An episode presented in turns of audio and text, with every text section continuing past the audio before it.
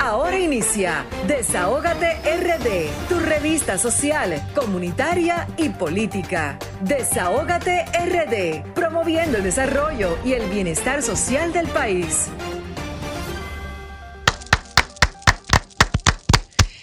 Muy buenas tardes, qué lindo estamos todos. Vianelo con ese sombrero bellísimo que peleé con él porque no me trajo uno, con unas piñas preciosas, ese color rosado. le prometo uno para el sábado. No, tiene que traernos a una a, todos aquí. Se lo pagamos aquí, Vianelo.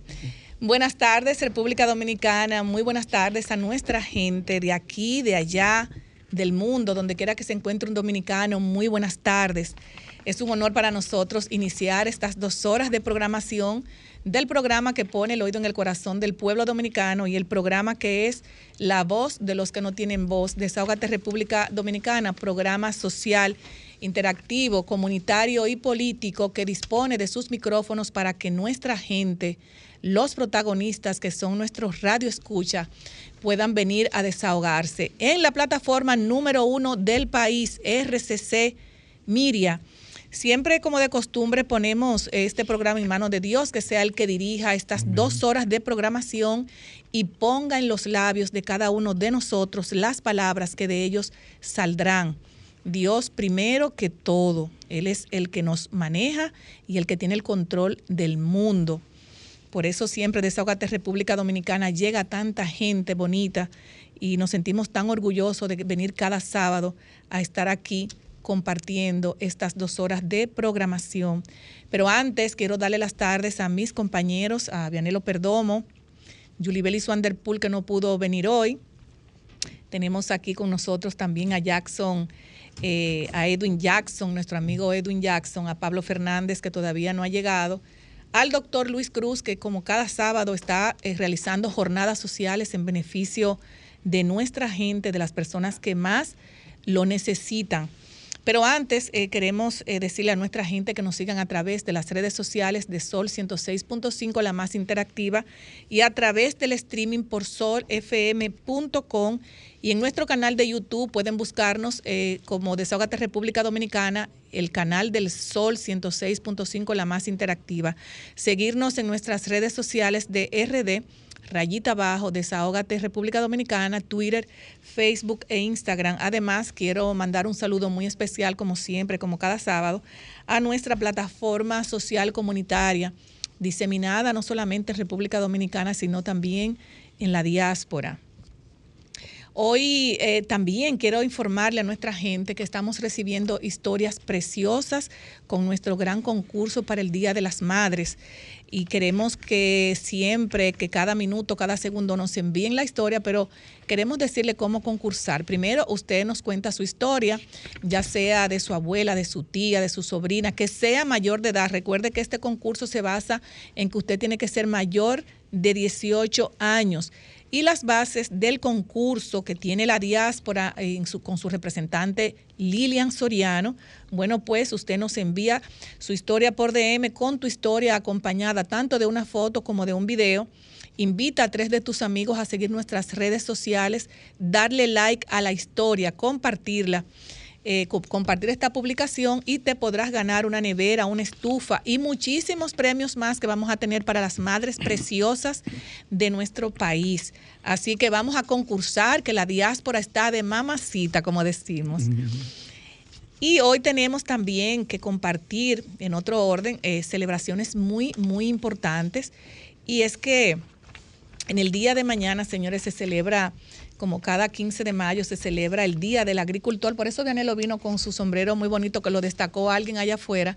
Y de verdad que me encanta el sombrero que tiene Vianelo porque tiene piña. La piña, piña, ese color amarillo, verde, rosado, que hace un contraste chulísimo. Y también resaltamos que este día que Vianelo también lo, lo, va a compartir con nosotros, el día de mañana no quisimos dejarlo pasar desapercibido, es el Día del Agricultor.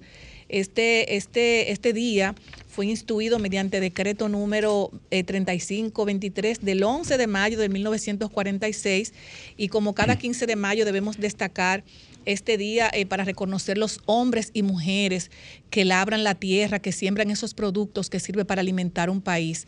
Y en este caso, lamentablemente, como tenemos, eh, eh, bueno, yo diría que tenemos un poquito de luto en lo que tiene que ver con la producción nacional y esos 67 productos que han dado tanto de qué hablar que son 0%, ¿verdad? fuera de, lo que tiene que ver con, con, ¿cómo se dice, Bianelo? Los 67 productos que están fuera de... Entran, entrarán libres de arancel. Libres de arancel, cero aranceles. Que hay 64 esos artículos, hace mucho que están entrando aquí así, licenciados. Bueno, pero, pero esos son los productos que tanto los empresarios como, como la sociedad civil y como todo el mundo se ha quejado de ellos. Pero nada, vamos a, dejar que siga la bola rodando y, y vamos a ver en qué, en qué queda esto, porque va a afectar la producción nacional de nuestro país. Bueno, yo entiendo que ya está afectada, pero eso es un tema que vamos a debatir más adelante. Eh, el Día Mundial también, eh, coincidiendo con el Día del Agricultor que se celebra mañana, que le damos un abrazo y un beso a esos hombres y mujeres, también el día de hoy se celebra el Día Mundial del Comercio Justo y se destaca que el comercio justo es un modelo alternativo y solidario de comercialización de productos y servicios a un precio justo, promoviendo el acceso al mercado de pequeños productores y trabajadores bajo un esquema productivo y comercial justo y equitativo. Con ello se trata de beneficiar y favorecer a los pequeños productores ante las grandes multinacionales que presionan para que ofrezcan sus productos a bajos precios en condiciones ampliamente desfavorables. También en el día de hoy celebramos el Día Mundial de las Aves Migratorias. Se celebra como cada año y también en octubre, eh, coincidiendo con las dos grandes migraciones de aves en el mundo. Debido a la estrecha relación existente entre estas dos celebraciones, en el 2013 la ONU decidió celebrar la forma en forma conjunta eh, por medio de una única campaña anual. Señores, cuando tú ves esas, aves migratorias que son preciosas, que hacen contraste con nuestra naturaleza, es bellísimo también resaltar este hermoso día. Como siempre, como cada sábado, tenemos invitados súper especiales y en el día de hoy tendremos vía Zoom a Juan Ariel Jiménez vicepresidente del Partido de la Liberación Dominicana y miembro de su comité central. Destacar, destacar que Juan Ariel Jiménez es uno de los líderes políticos. Del comité político también, licenciado. Sí, del comité político, creo que lo resalté. Juan Ariel Jiménez es uno de los líderes políticos más jóvenes de República Dominicana. Ha ocupado cargos de alta responsabilidad en la administración pública, como fue su última designación por parte de, del expresidente de la República, Danilo Medina, como ministro de Economía planificación y desarrollo. Hoy tenemos también unas excusas del licenciado Eduard eh, Figueroa, director de misión y renovación de pasaportes, que venía a darnos una información importante, pero lo vamos a dejar para más adelante y tenerlo también, eh, extenderle también eh, esta invitación al señor Eduard, Eduard Figueroa. Eh, vamos a tener, señores, un segmento, en el segmento Desahogate con la diáspora con nuestra representante Lilian Soriano, tendremos una invitada muy especial y ella es Génesis Peduto. Lilian Soriano y su equipo que siempre le acompaña se caracteriza por presentarnos dominicanos en la diáspora que han triunfado y que siguen haciendo un trabajo extraordinario eh, en políticas sociales, económicas y culturales en beneficio de nuestra ciudadanía en la diáspora. Génesis eh, Peduto, doctora en leyes y sociología, eh, nació en República Dominicana, es oriunda de San Francisco de Macorís. Emigró a los Estados Unidos en el 1982 y a su cargo ha tenido, eh, en sus manos ha tenido eh, problemas, por ejemplo, como diríamos, eh, que le han llegado y ha resuelto, por ejemplo, el caso del el gringo de la bachata, Ramón Galvez, cuando fue acusado en un caso federal de narcotráfico, ella fue que resolvió su caso, entre otros casos muy importantes que lo vamos a destacar más adelante. Yo también quiero en el día de hoy darle las gracias a la Junta Central Electoral eh, donde nos eh, invitaran a la Cumbre Nacional de Mujeres Políticas 2022, la paridad como principio de la democracia. Quise dar estas gracias a la Junta Central Electoral, que siempre que tienen actividades que representan la mujer, siempre nos hagan una excelente y agradable eh, invitación.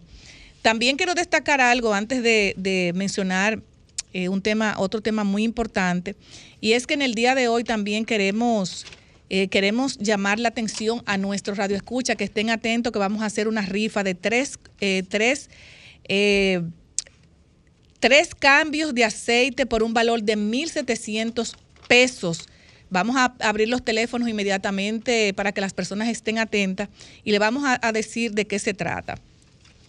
Yo quiero también en, en, esta tarde, en esta tarde dar unas gracias como muy especial, yo diría que súper especial, porque el martes pasado eh, nos invitaron tanto a mi compañera Julie Bellis Wanderpool y, y a mí a una actividad súper interesante, súper importante para nuestro país y fue la puesta en circulación del libro Librarse de la Pobreza.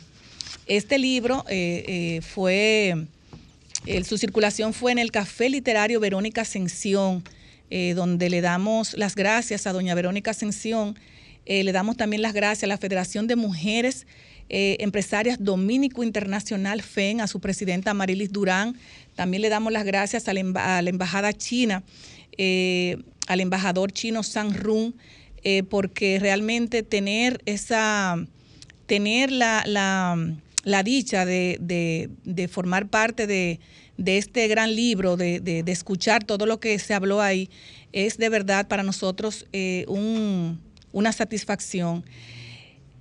El discurso del embajador eh, chino, San Run, destaca que en este libro que les recomiendo a todos que lo lean, Librarse de la Pobreza, es un libro profundo de pensamiento y rico en filosofía. Este libro es de la autoría del señor Xi Jinping, presidente de la República Popular China, en el Fórum eh, Pedro Mir. Eh, don Pedro Mir fue que se dio esta excelente actividad. Destaca el embajador, y quiero compartirlo también con todos ustedes, él antes de hacer la introducción a este excelente libro, eh, destacó el poema de el emblemático poeta nacional, don Pedro Mir, donde cuando él se refirió a este precioso poema, hay un país en el mundo, hay un país en el mundo colocado en el mismo trayecto del sol, oriundo de la noche, colocado en un inverosímil archipiélago de azúcar y alcohol. También destacó algo sumamente importante, recordar que en el 2018 se, eh, se dio la relación entre República Dominicana y China. Y precisamente lo destacó este martes al cumplirse cuatro años de, estas, de esta excelente relación que yo diría que salvó vidas cuando entramos en la pandemia. Se había eh, firmado también el convenio de que ellos trajeran eh, estas vacunas importantísimas para el país y fueron las primeras utilizadas en, en, eh, puesta a los ciudadanos y por eso salvamos muchas vidas. Yo quiero destacar también eh, que hay un audio que lo tiene, lo tiene el control, a ver si por favor pudieran destacar las palabras del señor embajador chino San Run, donde destaca los cuatro años de lazos comerciales entre China y República Dominicana. La semana pasada celebramos el cuarto aniversario del establecimiento de relaciones diplomáticas entre China y República Dominicana. A lo largo de los cuatro años transcurridos, las relaciones bilaterales han registrado resultados fructíferos y están proyectando un porvenir prometedor de desarrollo. China está dispuesta a consolidar el intercambio de experiencias de gobernanza en diferentes campos con la República Dominicana, incluida la reducción de la pobreza en busca de mayores logros de desarrollo económico y social. Esperamos que el libro Librarse de la Pobreza pueda servir de fuente de inspiración y referencias para la República Dominicana en la exploración de su propio camino de desarrollo y para China y República Dominicana conjuntamente en la promoción de la construcción de la comunidad de destino de la humanidad. No quiero finalizar sin antes agradecer a los excelentes artistas por su excelente presentación que nos ha retornado la cultura y el amor después de la pandemia. Muchas gracias. Excelente, esas fueron las palabras del señor embajador eh, San Run y de verdad que me sentí muy orgullosa que él destacara esos cuatro años eh, de, la, de esta gran relación eh, iniciada en el año 2018. Señores, este libro deben leerlo todos los dominicanos, librarse de la pobreza. Él destaca dos aspectos fundamentales y dice librarse de la pobreza de pensamiento y librarse de la pobreza en iniciativas Muchas veces tenemos pensamientos eh, e iniciativas eh, que no van de la mano a lo que nosotros queremos hacer, a un proyecto que tengamos a futuro. Sin embargo, ese pensamiento negativo nos impide crecer. Yo exhorto al pueblo dominicano y a todas las personas que puedan comprar este libro, lo pueden conseguir en Casa Cuesta, en la librería Cuesta, perdón, eh, por un valor de 600 pesos. Miren aquí el libro. Barato, muy barato. Está sumamente barato y está también en idioma español. Ahí puede encontrar... encontrar eh, no, ese me lo regalaron a mí, mi amor. Ese es mío de mi propiedad. Pues Vamos a hablar con el señor, el, señor embajador para que nos mande unos cuantos libros para que nuestro pueblo también lo pueda obtener. Señores, este libro hay que aplicarlo a nuestro país, librarse de la pobreza, porque lamentablemente sabemos que estamos pasando, el mundo está pasando por situaciones adversas después de la pandemia y lo que tiene que ver con la economía, el desempleo, la canasta familiar, la delincuencia, que prácticamente todo esto va de la mano. Eh, debemos leer este libro. Se lo, yo también le voy a sugerir este libro, Librarse de la Pobreza, a los, eh, al gobierno central, a sus ministros y directores y a toda la población que lean este libro, Librarse de la pobreza. De verdad que un placer para nosotros haber participado en esta, en esta gran exposición, en la, en la, en la circulación de, en la puesta de circulación de este libro y de verdad que nada, eh, quería compartir esto con ustedes y vamos a, vamos a, creo que vamos a una pausa, ¿verdad? O vamos a tomar algunas llamadas. Bueno, señores, vamos a tomar, vamos a abrir los teléfonos porque yo quiero regalarle a las tres primeras llamadas que tengan vehículo, porque muchas veces las personas llaman y no tienen vehículo. Y vamos a dar la oportunidad a tres personas que tengan vehículo, no importa la marca, no importa, no importa la marca, vamos a tomar la primera llamada. Buenas tardes, desahógate. Dionisio de Duvergé. Ah, pero Dionisio, ¿cómo está usted? Dionisio, eso no aplica para Duvergé, eh, eh, porque ya usted es un fiel admirador de Desahogate República Dominicana. ¿Cómo está Duvergé? ¿Cómo se siente? Se fue Dionisio. Ah, buenas tardes, Desahógate. Sí, Wendy en Sánchez Quiqueya. Wendy, buenas tardes, ¿cómo estás? Estamos bien, desde las 5 de la tarde hasta las 7 no me despego. Excelente, Wendy, te agradecemos tu fiel. Y si voy a salir, hasta me lo llevo. Ah, muchas gracias, Wendy, por siempre estar atenta. Buenas tardes, desahógate. Buenas para el aceite. Bueno, mi amor, pues claro que sí. Mira, aquí tienes, lo voy a leer, gran especial, cambio de aceite y filtro. Cuatro cuartos de aceite, filtro metálico por 1.700 pesos, impuestos incluido. Aplica para todas las marcas y ciertas restricciones aplican. Estamos ubicados en la, el Nicolás Ureña de Mendoza, esquina Luis Padilla 2A, Los Prados. Megan Group. Puede... Alonso Sánchez. Eh, déjame terminar para que las personas anoten. Eh, en ese gran especial que lo pueden, lo pueden adquirir en Megan Group al 809-375-1644, 809-850-3228. Tu nombre, por favor. Alonso Sánchez. Eh, ¿Tu teléfono? 809. Ajá. 717. Así. 4650. Pues muchísimas gracias, te estaremos llamando. Muchísimas gracias. La próxima llamada. Aló, buena. Buenas tardes, desahógate. Yo la llamada. Buenas tardes. Es Dionisio. Dionisio, Dionisio, Dígame. usted nos puede llamar más adelante para tomar tres llamaditas, que nos quedan dos para tres, dos cuartos de aceite. Pero yo tengo un hijo que tiene vehículo, yo se lo puedo regalar a un hijo mío. ¿Y a dónde? ¿Él lo tiene aquí en la capital? Exactamente. Ah, pues está ¿Qué? bien. Nombre y número, Dionisio. Está joseando. Es que Dionisio es de las damas. La Número, de las damas Dionisio. No son fácil. Eh, El número de él o el mío. El de él, el de él. 328-9599. Repítelo. 829-328-9599. Ese es de tu hijo. ¿El nombre de él? Él, él se llama, él se llama, oye, Ambioris Ferre, Fer- Ambiori Alejandro Ferrera Pérez. Gracias, Dionisio. Lo vamos a llamar. sí. Vamos Ya, a tomar la próxima. acabaron. Tenemos una llamada del exterior. Buenas tardes, desahógate.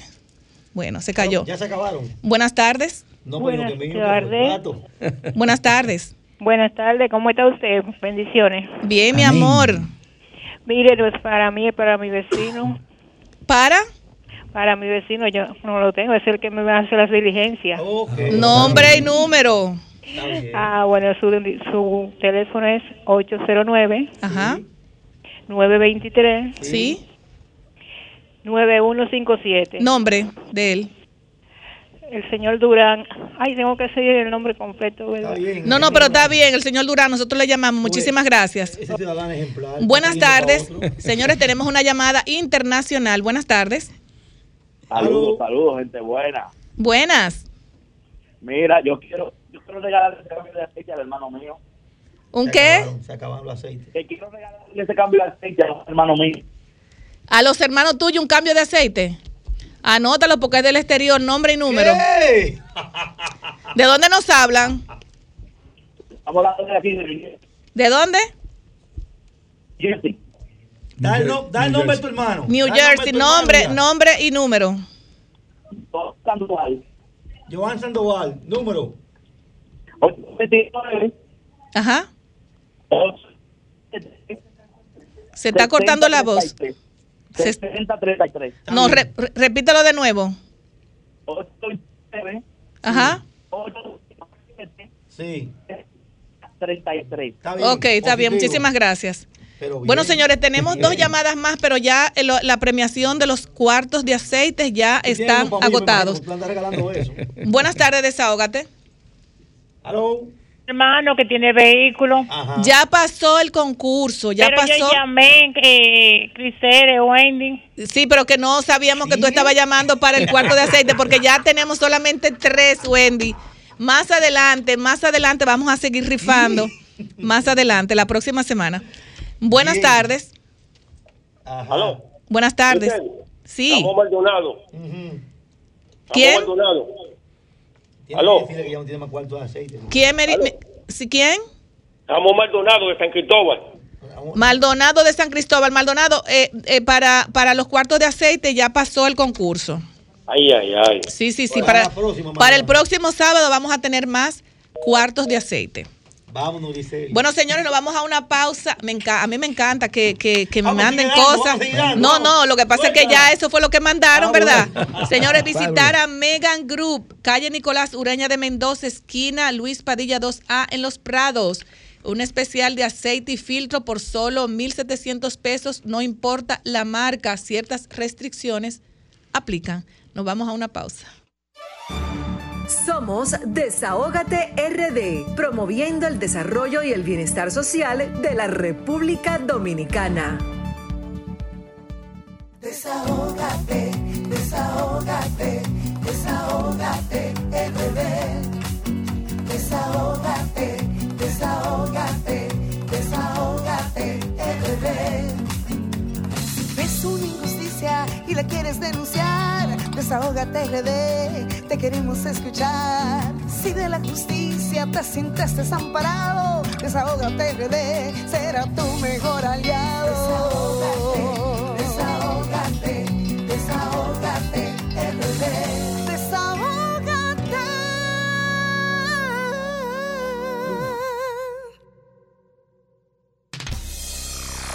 Somos Sol, la más interactiva. En Bávaro e Higüey. Sintonízanos en los 106.5. Somos Sol, la más interactiva en Santiago y el Cibao Central. Sintonízanos en los 92.1. Somos Sol, la más interactiva en la Romana y el Este. Sintonízanos en los 94.7. Desahógate, desahógate, desahógate, RD. Desahógate, desahógate, desahógate, RD. Ves una injusticia y la quieres denunciar, desahógate, RD. Te queremos escuchar. Si de la justicia te sientes desamparado, desahógate, RD. Será tu mejor aliado.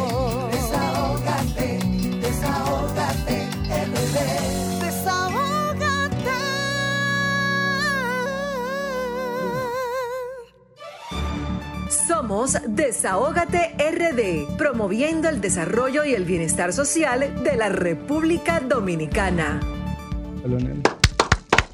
Bueno, ya tenemos vía Zoom a Juan Ariel Jiménez, vicepresidente del Partido de la Liberación Dominicana y miembro de su comité político.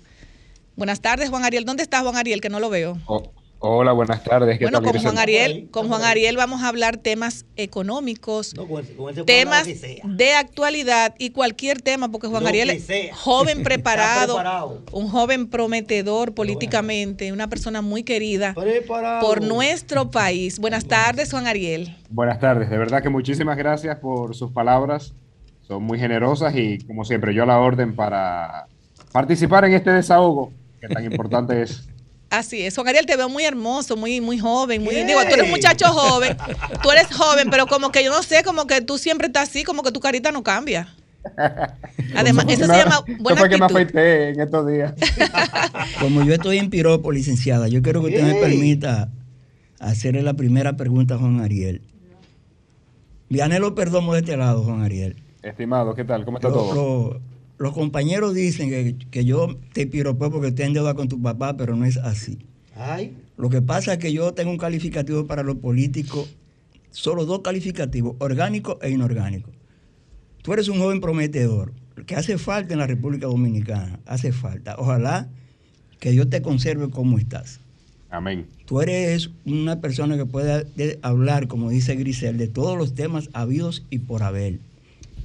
Pero me gustaría que tú describas, como tú eres también catedrático universitario en tres universidades, conoces bien lo que es la educación.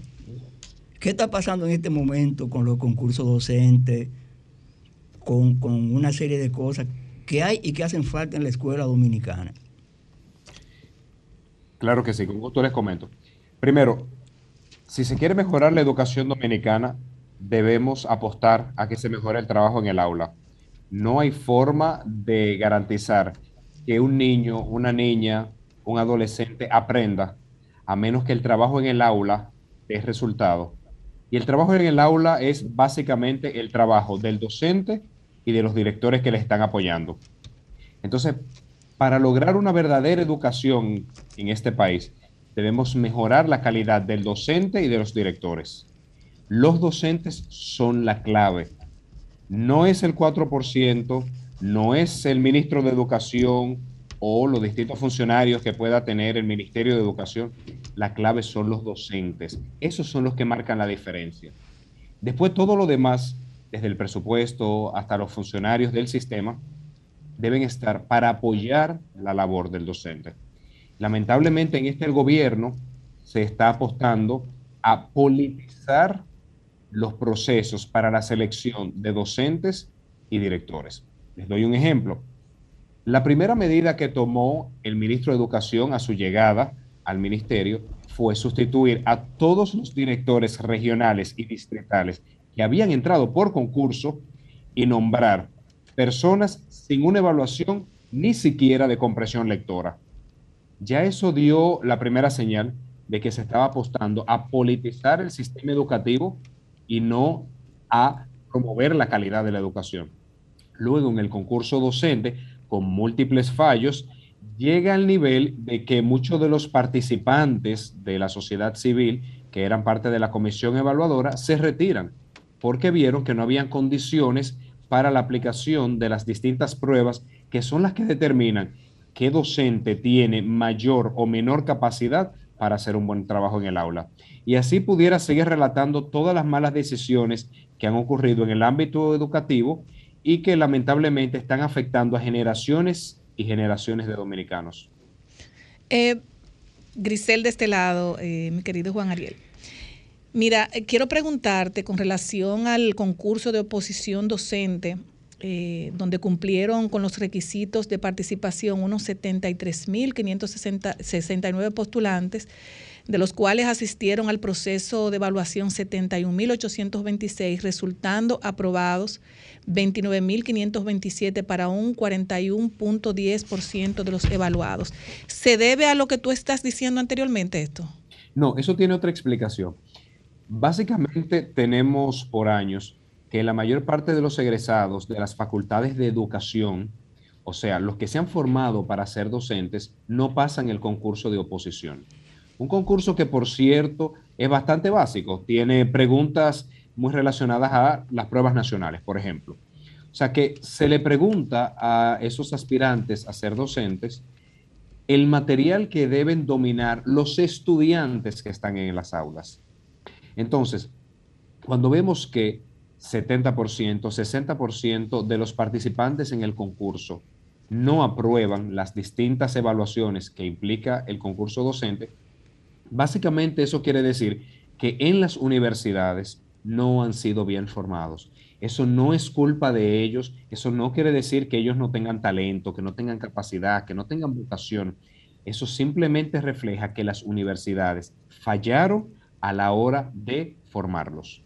Entonces, justo por eso, durante los gobiernos anteriores, se emitió la normativa 0915 que implicaba, entre otras cosas, mayores requerimientos para las universidades para formar a los futuros docentes. Y entre esos requerimientos estaba aplicación de pruebas IPA para que vayan a estudiar carreras relacionadas a educación sean los de más alto nivel. Y con eso se prestigia aún más la labor docente. Lamentablemente, en este gobierno se ha apostado por desmontar todo el proceso de mejoría de la formación de docentes. Primero, se intentó eliminar la normativa 0915 por presión de universidades privadas. Segundo, se intentó prohibir que los egresados del programa de docentes de excelencia participen en el concurso. Tercero, ya han anunciado que van a sustituir las pruebas de ingreso para facilitar el ingreso y volver a hacer de la carrera docente una carrera masiva, pero con menor calidad.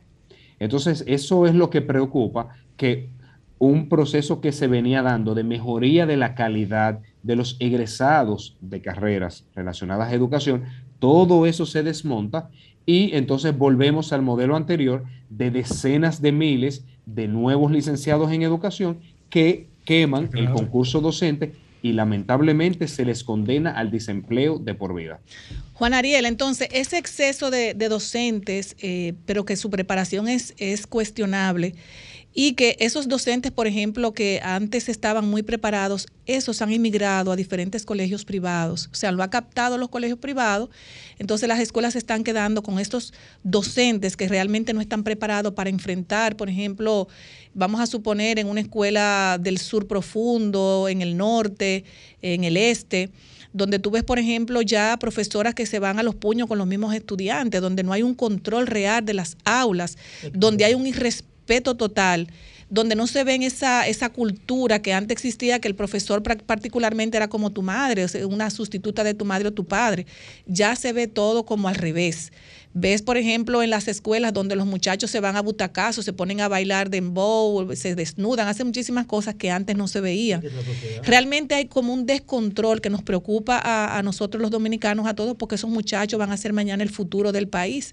Entonces, ¿Qué tú entiendes que en ese sentido debería ser el Ministerio de Educación nosotros hemos venido diciendo que el ministerio debería apostar por la policía, eh, la policía Escolar. comunitaria dentro de las escuelas, porque realmente pudiera pasar cualquier cosa en cualquier momento. Muchachos que van con armas blancas. Vimos como el otro día unos jóvenes entraron a una escuela y, y- y- y le hirieron con armas blancas a otro estudiante. O sea, ¿qué se pudiera hacer en ese sentido? Primero yo debo de reconocer que eso es reflejo de una descomposición social, una inversión del sistema de valores que se está dando tanto en República Dominicana como en el mundo.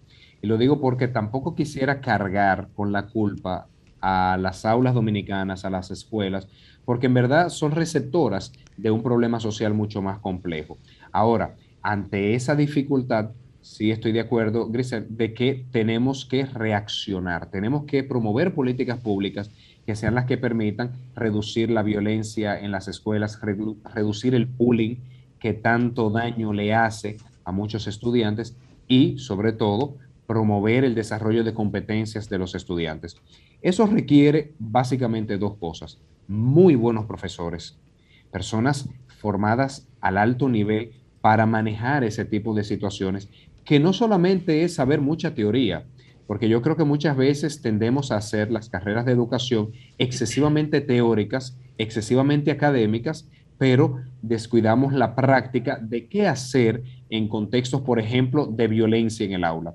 Entonces yo creo que un paso de avance que dimos en el pasado fue aumentar el número de créditos relacionado a la práctica docente. Eso es lo primero. Y lo segundo, formar mejores directores, porque los directores son los gerentes en el sistema. El docente es el protagonista del trabajo en el aula y el director o directora es ese gerente que moviliza todos los recursos para que los docentes hagan el mejor trabajo posible en el aula.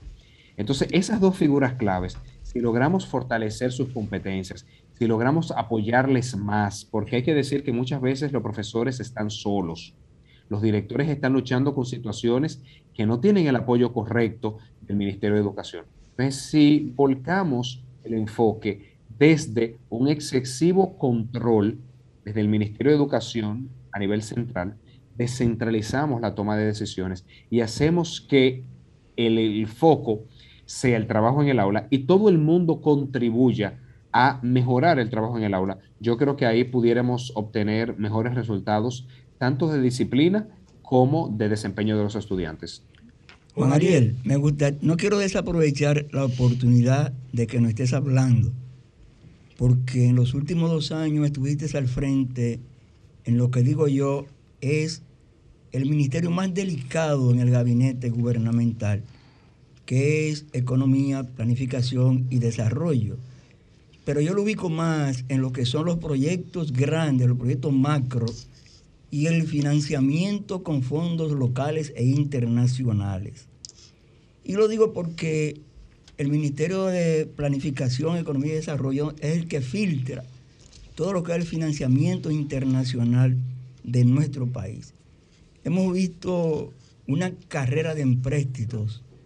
Yo creo que en los últimos seis meses, yo que trabajo en el Congreso Nacional, en los últimos seis meses yo he visto desfilar por ahí empréstitos como más que en los últimos diez años. A ver, ¿qué, qué, qué opina, qué opinión tienes tú en ese sentido? Porque por tu mano pasaron todos esos proyectos de financiamiento que tuvimos en los últimos dos años. Claro que sí, les comento. Desde que el PRM asumió el poder, la deuda pública del gobierno ha aumentado cerca de 12 mil millones de dólares. Wow. 12 mil millones de dólares en términos netos. Impresionante. O sea que cuando uno descuenta todo lo que se ha pagado de la deuda y cuando uno toma en consideración todo lo que se han endeudado, estamos hablando de un aumento de 12 mil millones de dólares. Pero vamos a poner eso en contexto. Eso implica que en los últimos dos años o 18 meses que tiene Luis Abinader en el gobierno, uno de cada tres pesos que hoy el gobierno debe ha sido tomado en 18 meses. O sea que lo que no se ha tomado en más de 100 años de historia, en este gobierno se ha tomado en 18 meses. Lo que más me preocupa es que la mayor parte de ese endeudamiento ha sido en dólares. 9 de cada 10 pesos que hoy debe el gobierno han sido tomados en dólares. Y yo le pudiera decir, si esa deuda se estuviese invirtiendo en proyectos de infraestructura que vayan a transformar la matriz productiva del país, como en una empresa, que si usted se endeuda para crear una nueva compañía o para crear una nueva línea de producción, bueno, pues eso eventualmente terminará generando recursos y con esos recursos usted paga la deuda. Este no ha sido el caso. No ha sido en obras de infraestructuras porque, de hecho, en este gobierno se ha registrado el menor porcentaje de gasto de inversión de los últimos 40 años como porcentaje del PIB. Eso es lo primero. Lo segundo, se tiende a decir que es por el COVID, pero eso no es cierto. El aumento del gasto en salud por temas de COVID ha sido menos de 600 millones de dólares. O sea, que apenas uno de cada 20 pesos que nos hemos endeudado en los últimos 18 meses han sido usados en salud por COVID. Entonces no se puede usar la excusa del COVID. Luego me dirán, sí, pero se necesitó extender los programas de ayuda social. También es falso. ¿Por qué? Porque menos de 2 mil millones de dólares de los 12 mil que se han endeudado han sido usados en programas de ayuda social por COVID. Sea que, en pocas palabras, la mayor parte del endeudamiento de este gobierno ni ha sido usado para COVID, ni ha sido usado en inversión. Entonces, ¿dónde está ese dinero? Yo creo que hay una baja calidad del gasto y que eso es lo que llevará a que eventualmente el país tenga que hacer una reforma fiscal por no haber utilizado correctamente el dinero del endeudamiento. Juan Ariel, Pablo Fernández le saluda. ¿Qué tal, Pablo? Uno de sus admiradores. Nosotros lo bautizamos como el Chico Maravilla hace un tiempo. gracias, gracias. La nueva cara del PLD. Eso es así. Así es. Príncipe, tocando el tema, volviendo al tema de educación de nuevo, porque antes de, de antes de conversar con usted, en la introducción hablamos que usted podía manejar todos los temas y no ha quedado mal hasta ahora. Tiene fluidez en los temas. El tema de educación es preocupante. ¿Cómo tú evalúas la gestión del ministro de Educación? Esa es una. Y la otra sería, ¿dónde está el dinero? Como tú acabas de decir ahora. ¿Dónde está el dinero? Sí, ¿dónde tú piensas que está el dinero que no se puede, que no se puede demostrar? Porque tú acabas de decir ahora mismo que son más de 12 mil millones de dólares y que en inversión solamente se reflejan 1.600 millones. Así que se está hablando que hay mucho dinero que está en el aire. Claro que sí, te comento. Primero, mi evaluación de la gestión actual del Ministerio de Educación es reprobar. Yo creo que han reprobado. Desde el mismo momento en el que República Dominicana fue de los países que más tiempo duró con las aulas cerradas por el COVID, a pesar de que toda la literatura ya indicaba que era mucho más seguro tener a los estudiantes en las aulas que solos y descuidados en las comunidades, sobre todo en este país, donde en el barrio dominicano hay una alta densidad, hay muchas familias viviendo en un mismo entorno familiar. Entonces, mantener tanto tiempo a los estudiantes fuera de las aulas, para mí fue una mala decisión sin ningún tipo de criterio científico. Lo segundo, desde que el actual ministro de Educación asume el cargo, destituye a todos los directores regionales y distritales anteriores lo sustituye por personas que no tienen las competencias y obviamente esto se traduce en un deterioro de la calidad educativa. Y ya ustedes ven videos de todo lo que está pasando en las aulas dominicanas. Y por supuesto, el afán que han tenido para desmontar todo el tema de excelencia, tanto en formación de directores como en la formación de profesores, el desorden que han tenido con los concursos docentes, que de hecho están buscando docentes a mitad de año, con lo cual se lo llevan del sector privado y hacen que de la noche a la mañana los colegios privados tengan que sustituir a sus docentes. Entonces yo creo que ha sido muy deficiente. Por otro lado, si tuviésemos que ver en qué se ha usado el dinero del financiamiento, bueno, primero es que gran parte de esa deuda se ha usado para mover los pagos de intereses hacia el futuro.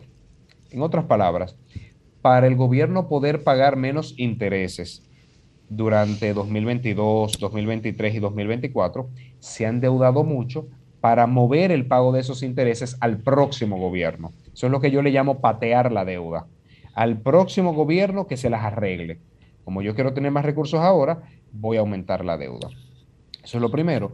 Lo segundo, el gobierno ha aumentado mucho el gasto corriente. Si nos vemos a pesar de las múltiples promesas de bajar los gastos en nómina, al contrario, ha aumentado significativamente.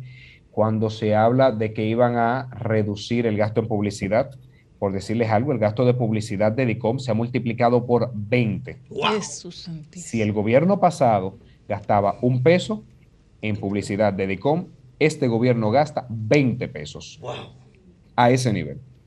Entonces, cuando vemos el aumento de todo ese gasto superfluo, pues obviamente uno entiende que se ha estado usando el dinero de la deuda de una forma que no tiene garantías de que eso va a terminar facilitando el crecimiento económico y con ello recibir en el futuro los recursos para repagar la deuda sin necesidad de una reforma fiscal. Edwin. Muy buenas tardes, Juan Ariel. Felicitar, como siempre, tus intervenciones. Bueno, y desde ya yo creo que los voceros del gobierno van a comenzar a tener que preparar respuestas contundentes a esta grave denuncia de Juan Ariel, que además de ser un exministro, miembro del comité político del partido de oposición, y, y, obviamente un líder de opinión en la comunidad económica. Señores, esto se escucha solamente no acá, a nivel local. Cuando Juan Ariel habla, como tiene tanto eh, arraigo en esa comunidad académica internacional, esas opiniones llaman a preocupación. Yo imagino que los voceros se andarán el lunes a tratar de, de, explicar dónde está ese dinero. Sin embargo, donde quiera que uno se mueva en el país, hay dos preocupaciones. Donde quiera que visita un ciudadano, y de hecho que no se conozcan, se habla de combustible y de canasta básica, porque es lo que lacera el, el bolsillo eh, del dominicano. En el caso de las gasolinas, de los combustibles, si bien es cierto que ha, ha habido una alza en, todo, en todos los países. Bueno, vemos que Naciones Unidas promueve desde hace mucho tiempo eh, ir migrando a eh, eh, dejar los combustibles fósiles y partir, a energías limpias. Vimos un esfuerzo del presidente Abinader hablando desde incentivar los combustibles y el, ahorro de combustible a través de un carro que... donde él se paseó. Donde él se, se trasladó al Congreso que es Tesla. Sin embargo, eso no, se ha concretizado, no, no veo el esfuerzo del gobierno. Y en, materia de alimentación, vemos que los productos, hay una inflación que también es natural, producto de una pandemia, pero yo siento que en República Dominicana es descontrolada. Le decía yo a mis amigos antes de entrar aquí que, y, bueno, de hecho, Julie Bellis te manda saludos, que está un poquito indispuesta. Eh, comprar un eh, electrolito para eh, reponerse Anteriormente costaba 105 pesos, hoy cuesta el doble. No hay una inflación lógica, no hay una inflación controlada. ¿Cuál es tu opinión? ¿Qué piensa Juan Ariel en ese sentido? Bueno, antes que mi opinión, me gustaría dar datos. Cuando uno ve la inflación de 2021, se da cuenta que República Dominicana fue el cuarto país de toda América de mayor inflación. Es grave. Cuando nosotros cerramos con una inflación de 8.5% en el 2021, más del doble de la inflación en Costa Rica, que fue 3.35, más del doble de la inflación en Guatemala, que fue de 3%, casi el doble de la inflación en Colombia, que fue cercana al 5.3%. Entonces uno dice, a pesar de que el entorno internacional está complicado, por alguna razón República Dominicana es de los países que más están aumentando los precios. Cuando uno se da cuenta que de cada 10 países en el mundo, Dominicana está en el top 3 de países donde más están aumentando los precios en el mundo, en el mismo mundo con COVID, en el mismo mundo con guerra Rusia-Ucrania, uno se da cuenta que hay problemas en el país y que hay un mal manejo en el país que no puede ser excusado con el entorno internacional. Porque ¿Por qué con ese mismo entorno internacional en Bolivia la inflación cerró en el 2021 por debajo de 1%? Y ya nosotros estamos en 9%. Entonces yo creo que el tema de los precios preocupa si bien no todo es responsabilidad del gobierno, en el gobierno se debe tener una discusión por qué los precios aumentan en República Dominicana más que en toda América Latina y más que en el mundo. Yo creo que hay muchas cosas que lo pueden explicar.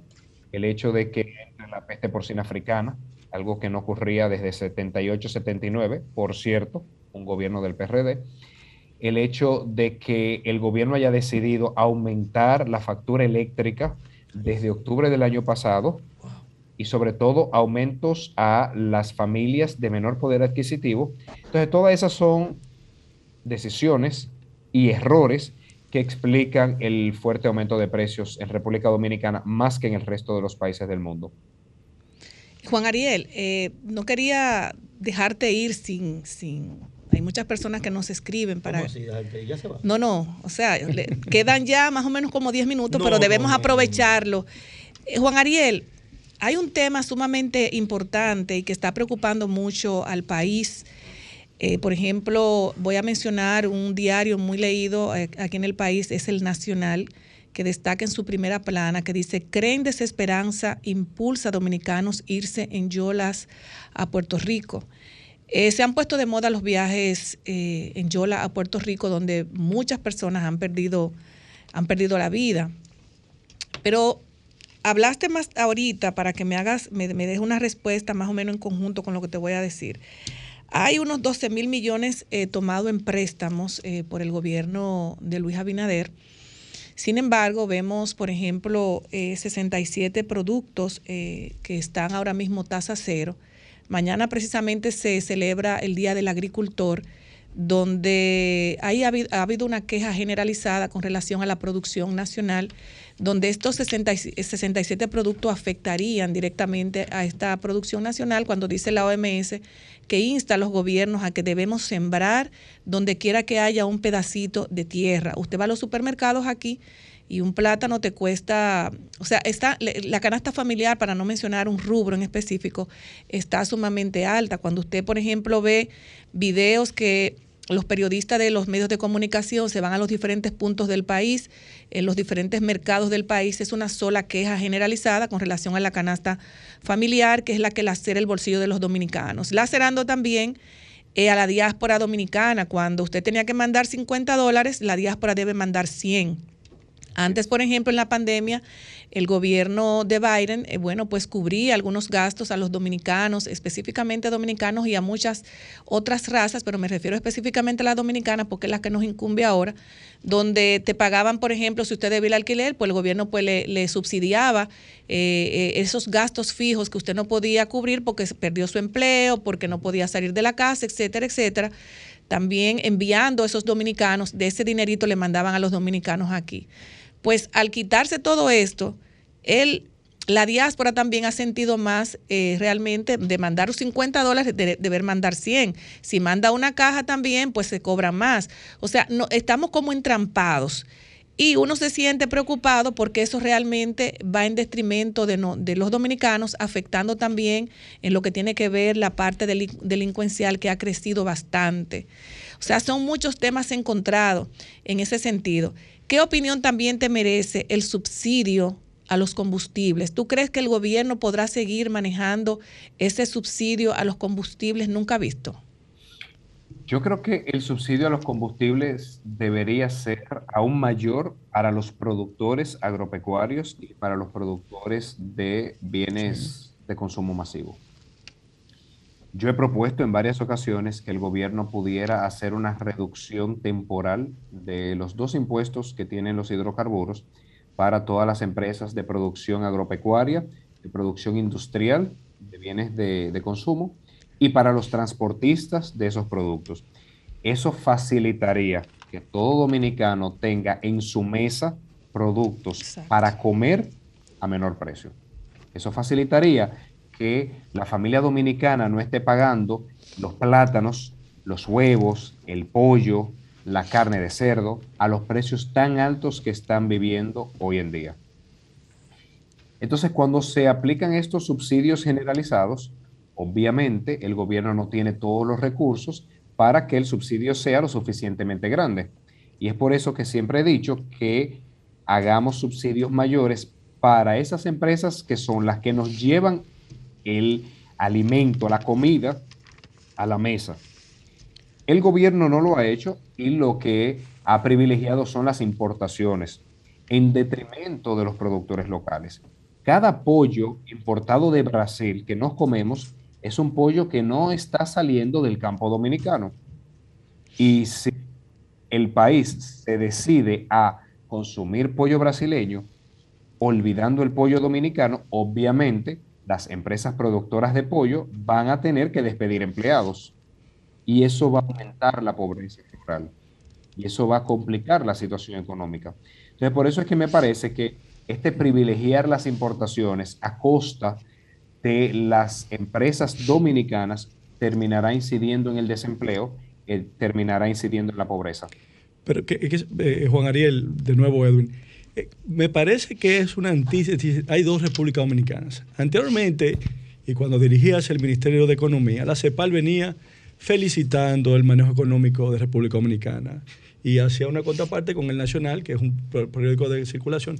Pero vamos a hablar ahora a nivel global. La CEPAL, el Consejo Económico para América Latina, dice, felicitamos inclusive en la misma manejo de la pandemia a República Dominicana porque está manejando la pandemia bien. Standard Poor's, eh, The Economist también publican y dicen, bueno, ustedes van bien con el manejo de la pandemia. Ahora, ¿cómo eh, no funciona esta fórmula? Porque hay, y reitero, un combustible claro, eh, productos, el campo, ahí ya comienza a verse des, des, desabastecimiento. ¿Cómo te interpretas, interpretas Perdón, tú Edwin, esta- perdón, eh, Edwin, estas eh, dos? Y eso, eso que tú dices, parece que realmente hay dos países, eh, Juan Ariel, para ti también. Porque hoy nos están felicitando porque República Dominicana se convirtió esta semana en el mejor país exportador de banano orgánico. Entonces, tenemos dos países entonces. Correcto. ¿Cómo, cómo, interpretar estos informes que son, obviamente, tienen la legitimidad de, de, de- y CEPAL no puede, no, no puede, correcto, no puede cuestionarse de politiquería una declaración de CEPAL. ¿Cómo no se, tradu- se tradujo ese buen manejo de pandemia de inicio con lo que está pasando ahora en la actualidad, eh, que, que hay una inflación descontrolada? Es que precisamente yo creo que el gobierno quiere hacer un uso mediático de estas declaraciones de los organismos internacionales para darse el aplauso que no están recibiendo del pueblo dominicano. A falta de un pueblo dominicano contento, el gobierno está intentando tener redes de bots aplaudiendo informes que no se han leído. Esos informes lo que dicen es, el manejo económico durante la pandemia fue adecuado. Ese manejo económico que implementó el gobierno de Danilo Medina es básicamente la implementación de fase, quédate en casa, para ti, y la ejecución de una política monetaria de reducción de tasas de interés. Eso, de hecho, evitó que 751 mil dominicanos entraran en la pobreza, dicho por este gobierno. Este gobierno, este Ministerio de Economía del gobierno de Luis Abinader, admitió que los programas que desarrolló el gobierno de Danilo Medina evitaron que 751 mil personas entraran en la pobreza. A eso es que se refieren los organismos internacionales. No se refiere a arancel cero para traer productos importados y destruir la producción local. De eso se hablará en dos años, cuando hayan datos para demostrar qué efecto tuvo. No se está hablando tampoco de la alta inflación que está teniendo ahora mismo el país, producto de aumento de la energía eléctrica, producto de la peste porcina africana, producto de la quiebra de productores agropecuarios. No, de eso se va a hablar en dos años. Los economistas necesitamos un tiempo para redactar los informes. Entonces, cuando el gobierno toma cada una de estas declaraciones, las saca de contexto y quiere usar mediáticamente en las redes para compensar la falta de aplauso que están teniendo de un pueblo dominicano donde el hambre ha vuelto a ser un problema diario en nuestras comunidades, entonces yo creo que estamos politizando un tema técnico. Antes que se va, espérate, espérate, no lo despidas, espérate. Juan Ariel, Pablo no quiere que ya tú. espérate. Adelante, Hay que Pablo. aprovecharlo. Hablemos un poquito de política. Porque el hombre es vicepresidente del partido de la aviación dominicana. sí. No podemos aprovechar esa oportunidad. Claro, claro, claro. Dale. Que nos haga un recuento de qué está haciendo el PLD últimamente. Él en su condición de vicepresidente. Y si es posible, también que nos diga, él en particular, si está trabajando en un equipo político. Claro que sí. El PLD ha estado trabajando en poner la casa en orden a partir de que nos hemos enfocado en la reestructuración de cada uno de los estamentos del partido en las distintas comunidades de nuestro país a través de la aplicación de la línea organizativa y electoral. Entonces nos hemos volcado a ir municipio por municipio, distrito municipal por distrito municipal, a poner la casa en orden. Eso es un trabajo que toma mucho tiempo, que llama poco la atención en las redes y medios de comunicación, pero es la zapata sobre la cual se construye un partido organizado, disciplinado, que apuesta a futuro. Por eso es que ustedes ven que mientras otros están haciendo un uso excesivo de actos, redes, para manejar la percepción, el PLD está básicamente poniendo la casa en orden. Entonces, en ese sentido, nosotros tenemos el ingreso de decenas de miles de jóvenes a nuestro partido. Tenemos el ingreso de muchos jóvenes al comité central, al comité político, a las distintas secretarías y vicesecretarías que están ya llenas de jóvenes, de mujeres. Ese es el partido que estamos construyendo para futuro. Quizás no se ve en las redes sociales, posiblemente sea terror de nosotros no cacarear todo lo que hacemos, no publicitar todos los avances que hemos tenido en estos meses, pero sí que ese trabajo de hormiga que muchas veces no genera sonido, pero es lo que construye las grandes obras. En mi caso particular, no estoy trabajando con ningún equipo en particular porque como vicepresidente del partido tengo que mantener distancia y apoyar a todos los candidatos. Yo creo que el PLD tiene la enorme ventaja de tener a un Francisco Domínguez Brito como uno de los precandidatos, una persona que es el ejemplo de la moral, de la decencia, de la lucha contra la corrupción en nuestro país, pero que además ha sido ministro de Trabajo, con lo cual sabe cómo se crean empleos en el país, ha sido ministro de Medio Ambiente, con lo cual sabe cómo proteger nuestros recursos naturales, eso es un lujo. El hecho de tener a una Margarita Cedeño, una persona de amplio conocimiento de todos los temas del Estado, desde derecho hasta economía, una persona que se caracteriza por un gran corazón, que ha implementado estos programas de ayuda social que tanto ha beneficiado a las familias, el tener un Abel Martínez, un alcalde muy eficiente, que ha hecho una gran obra en Santiago, a una Karen Ricardo, que es símbolo de la juventud política dominicana, a un Luis de León, a una Maritza Hernández. Entonces el PLD tiene una cantera de candidatos que definitivamente tendrán sobre sus hombros volver a colocar a la República Dominicana en un 2024 de progreso, de crecimiento y de reducción de la pobreza. Yo los apoyo a los seis al mismo tiempo y cuando se elija el candidato, pues saben que contarán 100% conmigo, que estaré trabajando 24 horas, 7 días a la semana para que el PLD vuelva al poder. Juan Ariel, darte las gracias por tu excelente participación como siempre y de verdad que nos sentimos muy orgullosos de tenerte en Desahogate República Dominicana, el programa que pone el oído en el corazón del pueblo dominicano y el, po- el programa que la diáspora siempre está atenta. Así que muchísimas gracias por tu excelente participación y sabes que siempre estamos a tu orden y desde este, la- desde este lado tiene una gran admiradora. Muchísimas gracias. Igual yo siempre orden para gracias. ustedes. Que pases feliz tarde, feliz sábado. Gracias, Ariel. Bueno, señores, excelente la participación de Juan Ariel Nos vamos. Jiménez. Nos vamos a una pausa y regresamos. Somos Desahógate RD, promoviendo el desarrollo y el bienestar social de la República Dominicana. Somos Sol, la más interactiva en la Romana y el Este. Sintonízanos en los 94.7. Desahógate, desahógate, desahógate, RD. Desahógate, desahógate, desahógate, RD. la quieres denunciar, desahógate RD, te queremos escuchar. Si de la justicia te sientes desamparado, desahógate RD, será tu mejor aliado. Desahógate, desahógate, desahógate RD.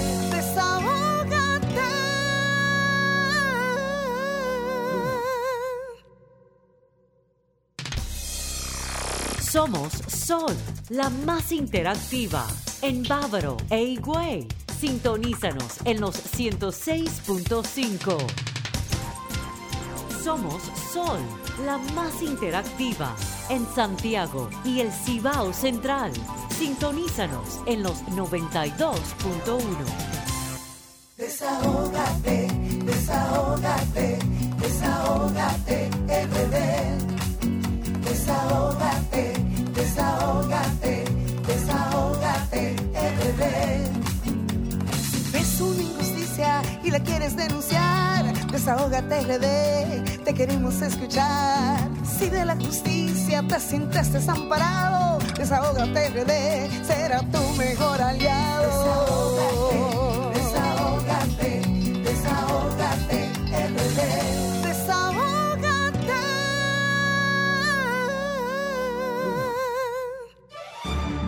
Somos Desahógate RD, promoviendo el desarrollo y el bienestar social de la República Dominicana.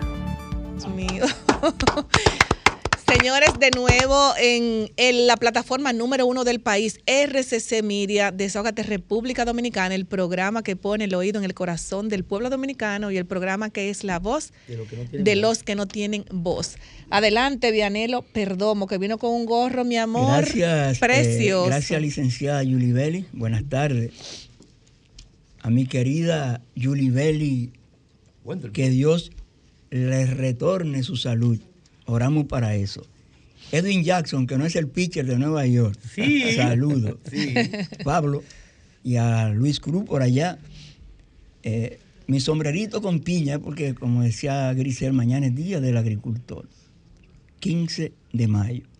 Y a propósito de agricultor, nos alegramos por los agricultores, pero queremos elevar nuestra plegaria a Dios para que reciba en su seno al ingeniero agrónomo don Carlos Aquino González. Fue secretario de Agricultura, fue director de Infotep, fue el que trajo al Instituto Centroamericano de Ciencias Agrícolas, ICA, República Dominicana, fue quien trajo la Escuela Zamorano a República Dominicana, que hoy es Universidad Zamorano de Honduras. Él es egresado del Politécnico Loyola y es egresado de la Universidad de Texas. Hay una anécdota muy buena de don Carlos, que siendo secretario de Agricultura por allá, por el 69, cancelaron unos 20 agrónomos en agricultura. Él pidió una cita con el presidente Balaguer y Balaguer se la permitió y fue con las cancelaciones en la mano y le dijo, presidente, para usted qué es comunismo. Y Balaguer le dijo, bueno, hacer el bien común. ¿Y por qué, Carlos? Bueno, acaban de cancelar unos agrónomos de agricultura por comunistas. Entonces, esos muchachos, igual que usted, igual que yo, son comunistas porque hacemos el bien común. Balaguer se echó a reír y le repuso los agrónomos a don Carlos. Así que paz a sus restos. Como también elevamos plegaria a Dios para que acoja al queridísimo compañero y colega Clodomiro Moquete, destacado periodista dominicano, que elaboró en el periódico El Sol, que elaboró en Radio Popular, en Radio Comercial, y es un maestro del periodismo dominicano. Pero como todo no es tristeza, hoy tenemos una nota alegre que nos llegó de Doha. Doha es la capital de Qatar. Allí, Eso profesor. allí nuestra querida Marilady Paulino ¿Qué? se alzó con el triunfo en los 400 metros planos. Marilady está dando los pasos. Vamos a traerla como para el se llama el ciclo olímpico. El ciclo, el ciclo olímpico es lo local. Luego esta liga que se llama Liga Diamante. Posteriormente Juegos Centroamericanos del Caribe. Luego Panamericanos. Y finalmente Olímpicos. Nosotros estamos completamente seguros que Marilady, Marilady cogió cuatro horas en los Juegos Militares, ya. Cuatro horas. Abusó. En 400 con relevo, en 400 planos, en 200 y en 100, cuatro horas. Y ayer se alzó con el oro en 400 metros planos en la Liga Diamante, que Ahí- se una grafita ya, efectuó- profesor. Sí, a ella le van a tocar como... Una grafita le van a tocar unos 30 o 40 mil dólares. ¿Qué? Sí, pero para ella nada. eh, nuestras eh, felicitaciones. Esto va para Pablo. Pablo, otra vez, El libro. más documentos. Mm. ¿Y de dónde, pesado. Mira, mira, ¿De dónde son los Grisel documentos? Sánchez sabe lo que yo siento de las visitas sorpresa del presidente Danilo Medina Sánchez. No somos cadenitas de oro para gustarle a todo el mundo. A mucha gente las visitas sorpresa de Danilo le fueron a bien. No son un 100% buenas. Hubo visitas que cumplieron su ciclo 90, 80%, otras a lo mejor un 10 solamente por, el- por un asunto del proyecto que se llama seguimiento. El presidente Danilo Medina, cuando hacía una visita sorpresa, tenía una cosa que parecía un discurso grabado, porque él decía, este proyecto, ustedes necesitan un camión, el gobierno le va a regalar ese camión. Sí. Ustedes necesitan un tractor, le vamos a regalar ese tractor. Este proyecto que ustedes me están presentando aquí, de 25 millones de pesos, vamos a gestionar que se lo presten, pero ese es para pagarlo. Era muy claro el presidente Danilo Medina diciendo eso. Sí. ¿Por qué yo saco eso a colación? A finales de mil- del 2016, recién comenzado el segundo periodo presidencial de Danilo Medina, fue a una comunidad rural del municipio de Neiva, provincia de Bauruco. Se llama ese- esa comunidad Apolinar Perdomo. Allí, como él siempre iba al sur, abría los brazos diciendo, ha llegado la hora del sur, por su condición de sureño. Ahí el presidente Danilo Medina dejó este proyecto que se llama Proyecto de Desarrollo Agroforestal Sostenible. Con ese proyecto se hicieron siete subproyectos. Barahona, Independencia, Hondo Valle, Las Cañitas, Los Fríos, Sabaneta y Sierra de Neiva. Se creó la Unidad Técnica Ejecutora de Proyecto de Desarrollo Agroforestal.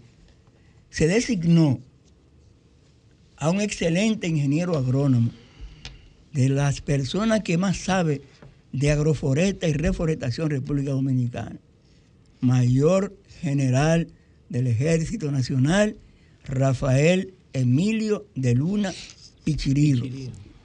Fue sustituido por el ex alcalde de Neiva, agrónomo Eliferbo Erasmo. No importa quién dirigió el proyecto ni quién lo está dirigiendo. La cosa es que los viveristas, como se llaman los encargados de los viveros, que producían las plántulas, la planta, la semilla, para esos siete proyectos, asumieron un compromiso porque ese proyecto fue financiado o es financiado Por el BID. por el Banco Interamericano de Desarrollo BID, ejecutado por, el, por los ministerios de Medio Ambiente, de Agricultura y Administrativo de la Presidencia. Resulta que el compromiso es, comenzaron a, pro- a producir, como de hecho están produciendo, se van a comenzar a, a devolver en base a un 20% de los beneficios del proyecto. Bueno, pues déjeme decirle, mis queridos compañeros de este panel, que solo un 10 o un 11% de los viveristas están cumpliendo con ese compromiso con la Unidad Técnica Ejecutora de Proyectos de Desarrollo Agroforestal. Para mí, eso es completamente grave, grave, porque hay que ver lo talados que estaban esos montes, lo depredadas que estaban esas montañas, Sí. que esos proyectos acabaron con el con el conuquismo, Conuquismo. realengo que se estaba haciendo allí. Gracias a esa visita sorpresa del presidente Danilo Medina, gracias a conseguir esos fondos del BID y gracias a ese gran trabajo que ahí estaba desarrollando el mayor general Rafael de Luna Pichirilo. Entonces, yo no sé hoy qué va a ser el Ministerio Administrativo de la Presidencia, qué va a ser Medio Ambiente, qué va a ser Agricultura y qué va a hacer la UTEPDA en la mano del el amigo Liferbo Erasme. O si vienen sometimiento a la justicia, porque eso es lo que se estila en este tipo de proyectos, con aquellos que están incumpliendo el compromiso que asumieron, porque es muy bueno para nosotros cuando el banco nos dice firme aquí para el préstamo Y le y, a firmar. Lo duro es, compañeros, compañeras, es cuando nos toca devolver esos emolumentos que nos han puesto en la mano para bienestar de la familia, para beneficio propio, para bienestar de la comunidad.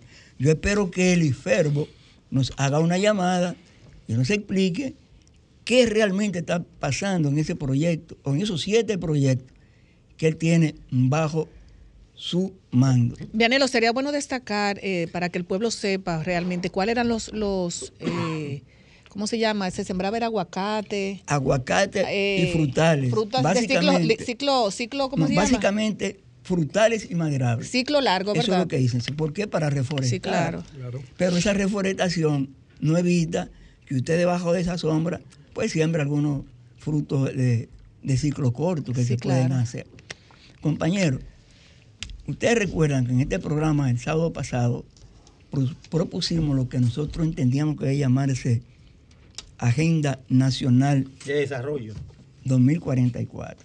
Hasta el 44. El, el- el Senado aprobó el proyecto de resolución que dijimos aquí que sometieron los senadores Aricibán Lorenzo, Elías Piña y David Sosa de Dajabón.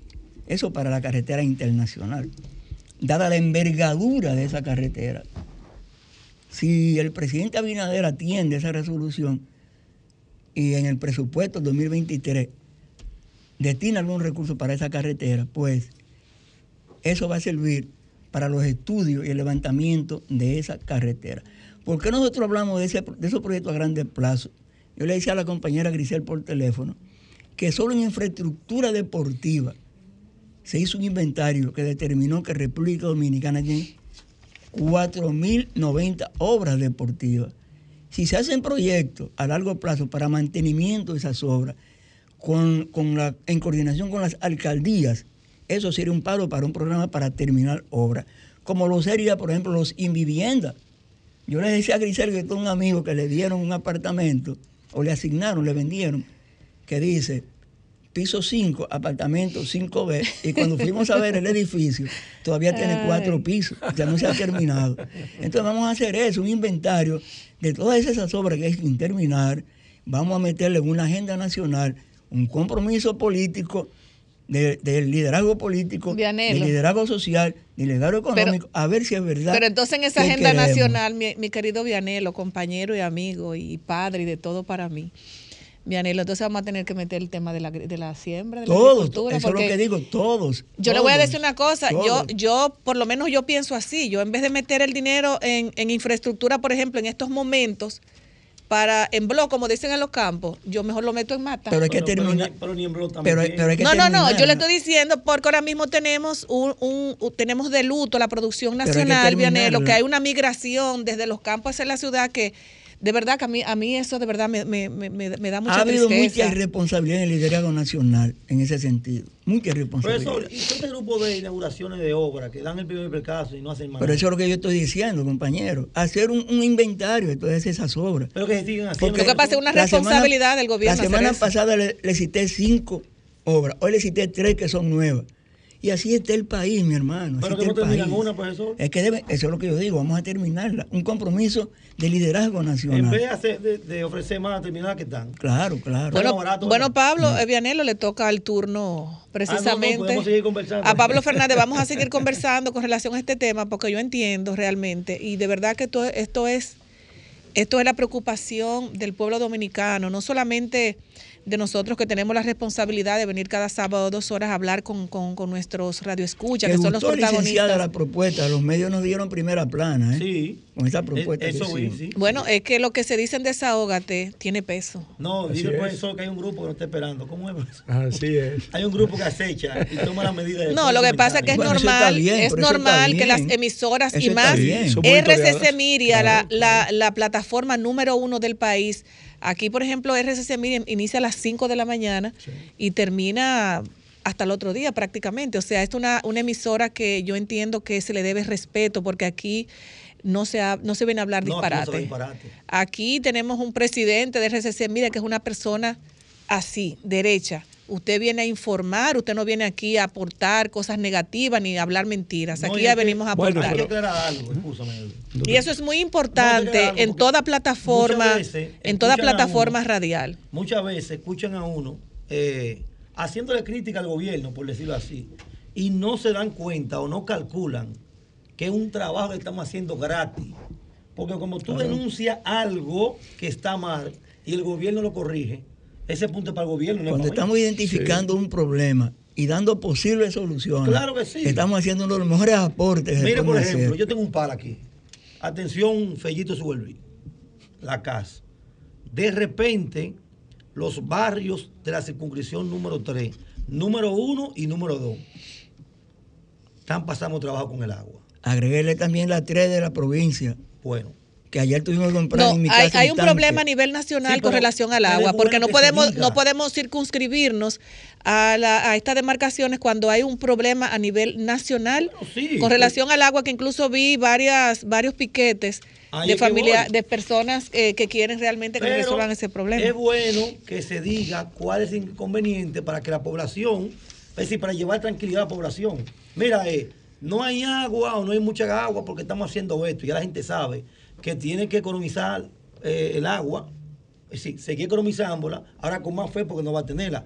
Ahora, cuando tú tienes una semana en tu casa que está vacía la cinterna y está vacío el tinaco, hay problema. A Pablo, pero tú le estás diciendo como la pastillita que nos dio de este. Ahí voy. Porque entonces eh, de este tuvo apagones con un 85% de la población que ella suple, pero inmediatamente dijeron que fue de que Porque Catalina. La, la- la planta está, y- está y- en mantenimiento. Catalina y ese que sé yo cuánto. Están en mantenimiento. No, pero mira, yo, yo, yo no me puedo quedar de, de este, porque cada vez que tocamos, y siempre lo he dicho, una puerta.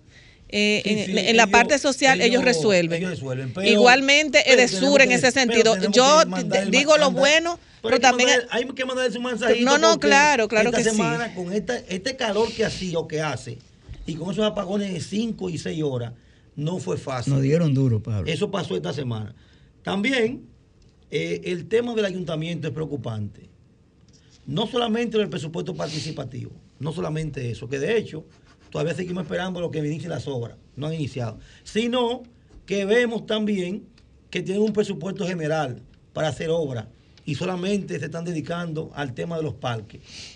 Seguimos viendo como las esquinas, cuando cae un poquito de agua, se inunda, fruto de que los invernales, su gran mayoría están tapados, están, est- están inservibles. Y el ayuntamiento, por lo que vemos ahora, no tiene un plan de emergencia para eso. Sí, pero hay Así algo, escúchame Pablo, hay algo con relación a los invernales. Yo recuerdo que cuando había eh, habían fuertes lluvias, recuerda que de eso se encarga, de eso se encarga el, el bueno, le- el, No, no, eh, no se el, encarga, el- el- el el- el Ministerio de Obras el Públicas, el Ministerio de Obras Públicas tiene un departamento especial a través de la.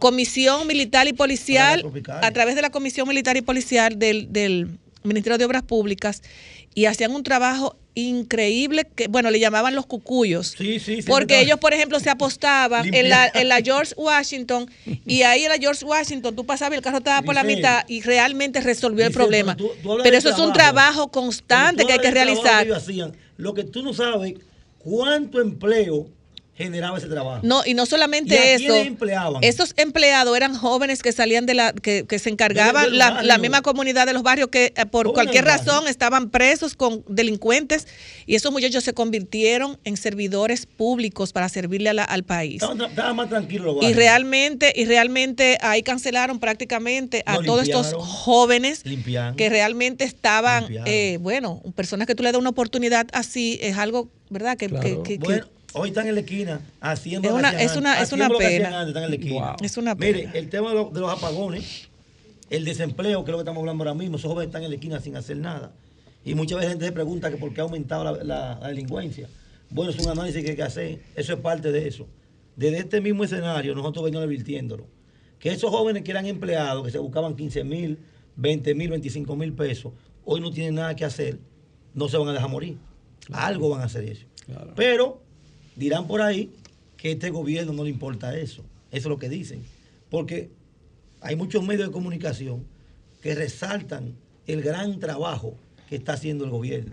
Y yo vivo en un barrio. Pablo, es una responsabilidad también, y escúchame que te interrumpa, es una responsabilidad de los medios de comunicación eh, anunciar lo que se les suministra a través de la Dirección de Comunicación de Presidencia. Mira, Pablo, Decía- yo quisiera que tú me des... Ariel que se está gastando 20 veces Quisiera que tú me des la oportunidad de hacer una denuncia, que me gustaría llamarle la atención al CONANI, que están haciendo un excelente trabajo. ¿Cómo va a ser? Sí, sí, sí. Mira, la, hay, un, hay un periódico de un amigo, se llama Las Calientes del Sur, que sube una información y dice, madre le propina brutal golpiza a hija de 10 años que casi le saca un ojo. Atención, Conani.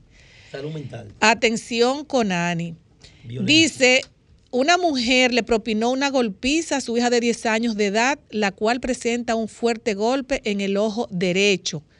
Aquí dan el nombre y todo. Atención, Conani, atención a la Policía Nacional.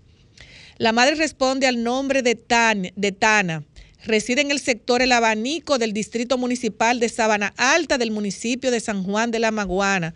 Hay videos y fotos que la comprometen para que esta señora sea apresada, porque cuando usted le, le da una golpiza a una niña de 10 años, porque desde pequeño usted le está maltratando, ¿entiendes? Sí. Entonces, atención con Ani. Adelante, Pablo.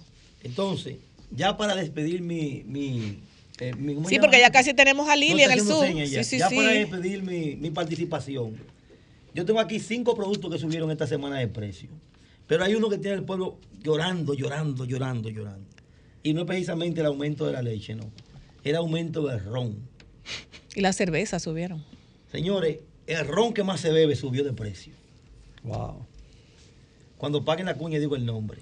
Las cervezas también subieron de precio. Y el aceite sigue subiendo. El aceite, ah, pues tú estás sintonizando. Lo que pasa es que yo estaba en el salón hoy y, la, y las mujeres, las, las mujeres que donde voy no a está tengo leyendo, tiempo, óyeme, y esas mujeres desde que yo llego, Grisel, di en la en, en- en el programa que están participando todas, a mis cerveza. amigos del salón de Yamel y Sardeman, valga la cuña, un abrazo fuerte para ella. De una la Grisel, el aceite, Subió la leche, Todo. sí, licenciada, todo ha que, subido. que los compañeros de la Central Nacional de Transportistas Unificados, También, que dirige William Pérez Figuereo, mi amigo, que está en sintonía todos los Sí, sábados, sí, y que los saluda a todos. ay, qué bueno, muchas gracias. el mismo el anuncio, Mirna Tejada, no se pierde este Ese programa. fija, ese fija, No, te lo pierdes. A Kirs Davy. Eso no se pierde el Señores, programa. hay una sopa que se consume mucho, que le dicen la salvavidas. Después de ese humo, usted va al colmado, al supermercado. Usted pone a calentar agua y le echa, una- y le Esa echa un misma. cubito. Esa eso sopa subió es. 100 pesos la caja. Wow. La sopita. Esa sopa subió 100 pesos la caja. No había, apareció. Desde 100 que, desde subieron el precio. Y el producto que más consume la gente que hace ejercicio también subió. De 9.50 el paquete de 24 a 1.050. Pero yo, yo quiero que tú me digas a mí qué es lo que no ha subido, porque yo antes iba al supermercado con dos mil pesos Bueno, pero tengo que y decir- llenaba un carro ahora en una funda. Para que se preparen, que siguen, los- siguen los aumentos. Siguen los aumentos. Esto no está Bueno, señores, eh, de verdad que, bueno, es muy importante saber todo esto. Señores, atención con Ani, que eso, eso de esa niña de 10 años no se quede así. Vamos a una pausa y luego regresamos. Somos Desahógate RD, promoviendo el desarrollo y el bienestar social de la República Dominicana.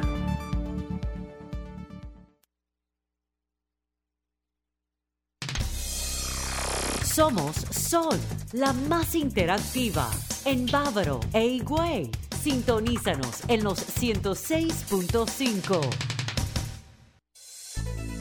Somos Sol, la más interactiva en el Gran Santo Domingo. Sintonízanos en los 106.5. Desahógate, desahógate, Desahógate, RD.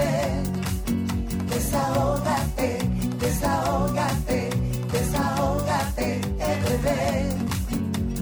Ves una injusticia y la quieres denunciar. Desahógate, RD. Te queremos escuchar. Si de la justicia te sientes desamparado, desahógate, RD. Será tu mejor aliado. Desahógate,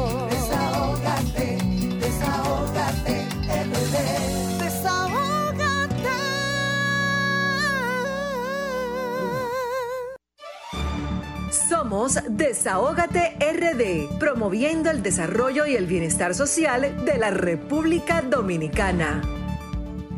Bueno, señores, regresamos y ahora en, en el segmento más esperado, el segmento con la diáspora, con Lilian Soriano y su equipo que siempre está on fire. Wow. Y con una invitada de lujo, mi amor, una amiga mía y otra amiga mía que está de rojo y una de azul. Ay, sí. Una invitada de lujo, la conozco, una mujer preciosa, Sí, emprendedora, creo, sí. inteligente.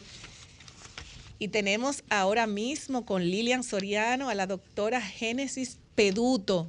Buenas tardes, Lilian. Buenas tardes, Génesis. Muy buenas tardes, Griselda y la familia de Desahógate RD. Es un placer para nosotros de nuevo estar con todos ustedes, con nuestros oyentes ah, de la República Dominicana y también con nuestros oyentes de aquí de la diáspora que se están sumando cada día más y más. Primeramente, te voy a empezar con qué se está hablando en la diáspora. Lo que se está hablando en la diáspora es la privatización de los servicios consulares. Ah, he tenido varias llamadas, bueno, tendré como 50 llamadas. Mi teléfono he estado hace dos semanas, una semana y media, eso a cada rato llamándome.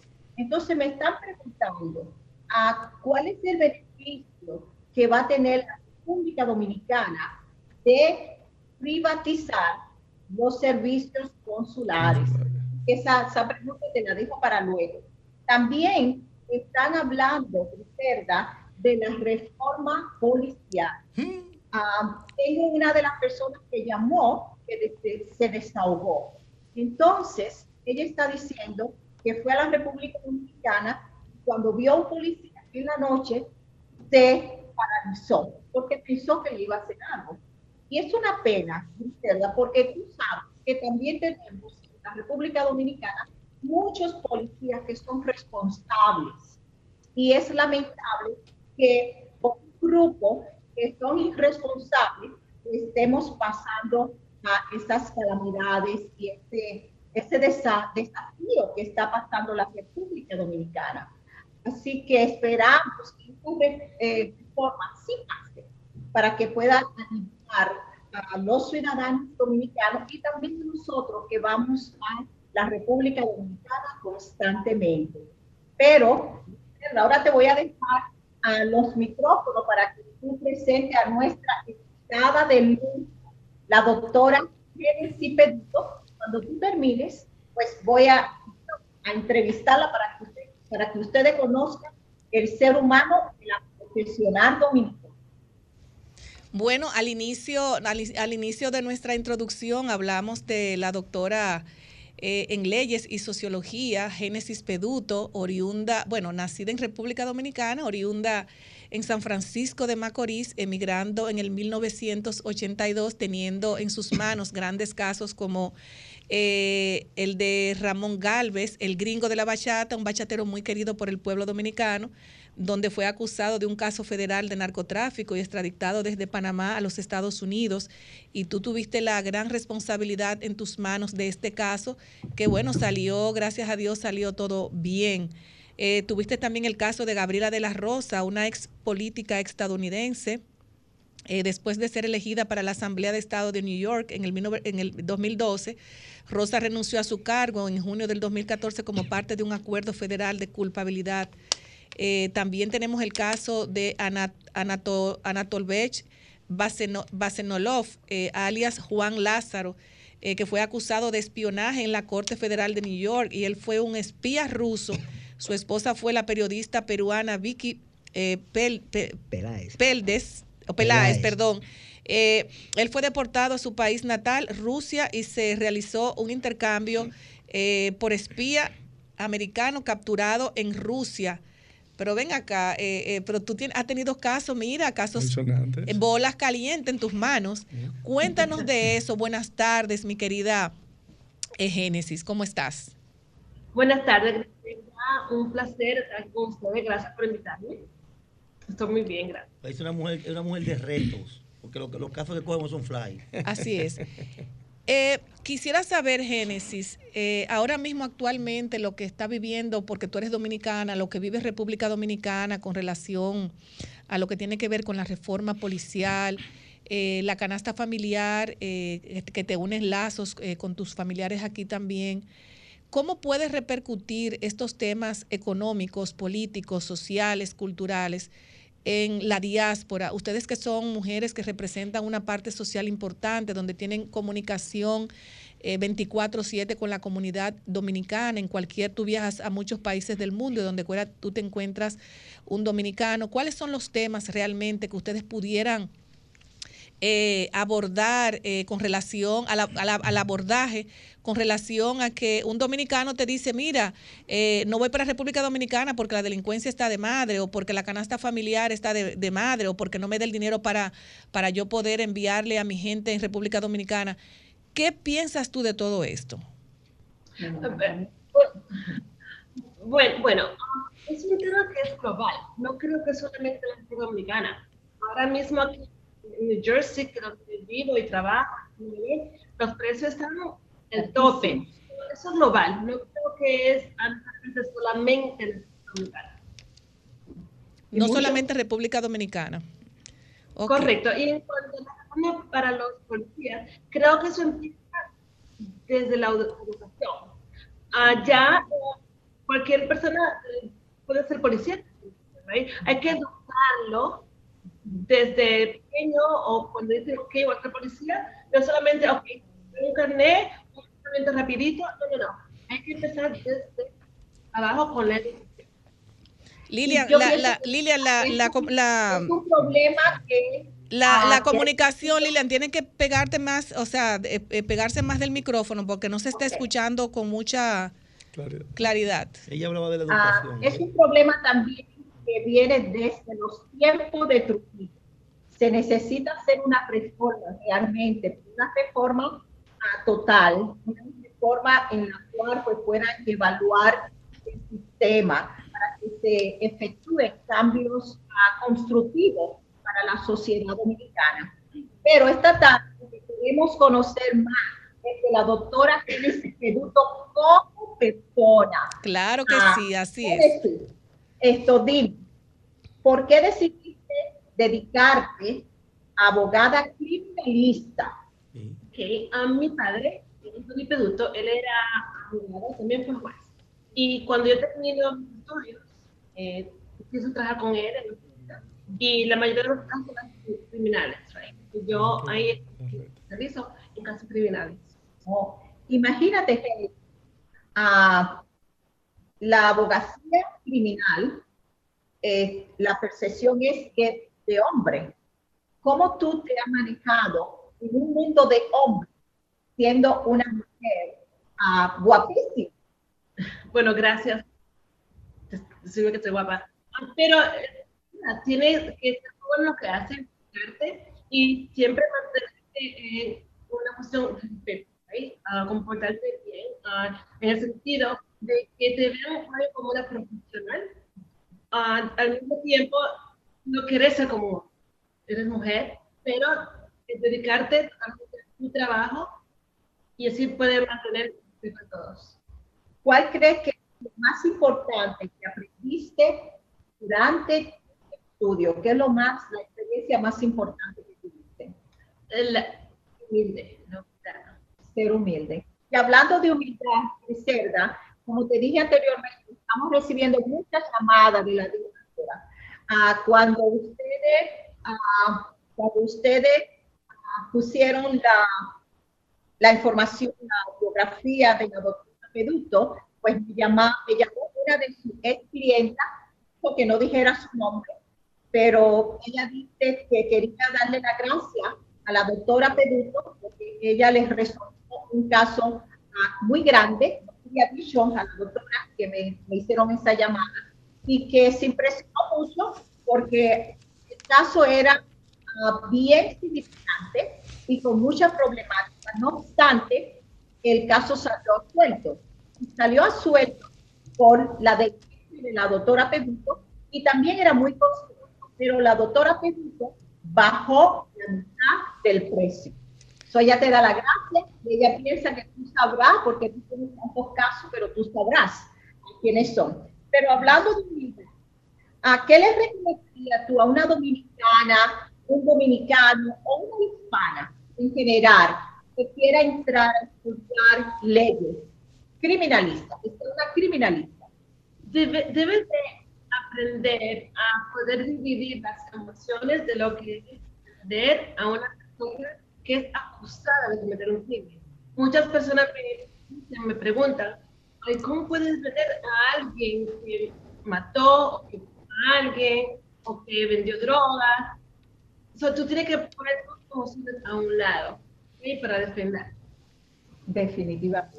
Lilian. Ah, otro- sí, en, tres, en tres palabras, descríbeme quién tú eres en el ambiente humano, profesional, como una dominicana que eres, que yo sé que siempre está en Santo Domingo. Lilian, eh, Lilian, necesito que ella se, se pegue más del micrófono porque la voz no se está escuchando perfectamente como nosotros queremos. Mira, ves ahí, sí. Adelante, Génesis. Ahora no escucho. Sí, adelante. Ok, soy paciente. Sí, adelante. optimista, Siente calmada, calmada, determinada. y determinada para haber logrado todo lo que ha logrado y poner la bandera de Duarte San en ella con honor y distinción en una tierra extranjera, pues de verdad que, que tiene muchas cualidades, lo cual estamos muy, muy, muy, muy orgullosos de que tú seas dominicano. Pero te voy a preguntar, ¿tú tienes una frase por la cual tú vives? Tú tienes dos frases, pero una por la cual que tú vives, o dos de las Para el gusto, colores. Para el gusto, los colores. Así es. Como debe ser, Lilian. Lilian, que yo quiero preguntarle algo a Génesis. Me gustaría saber cuáles son los proyectos que tiene Génesis a futuro, a un corto futuro, no a un, a un futuro largo. ¿Cuáles son los proyectos que tienes tú en estos momentos?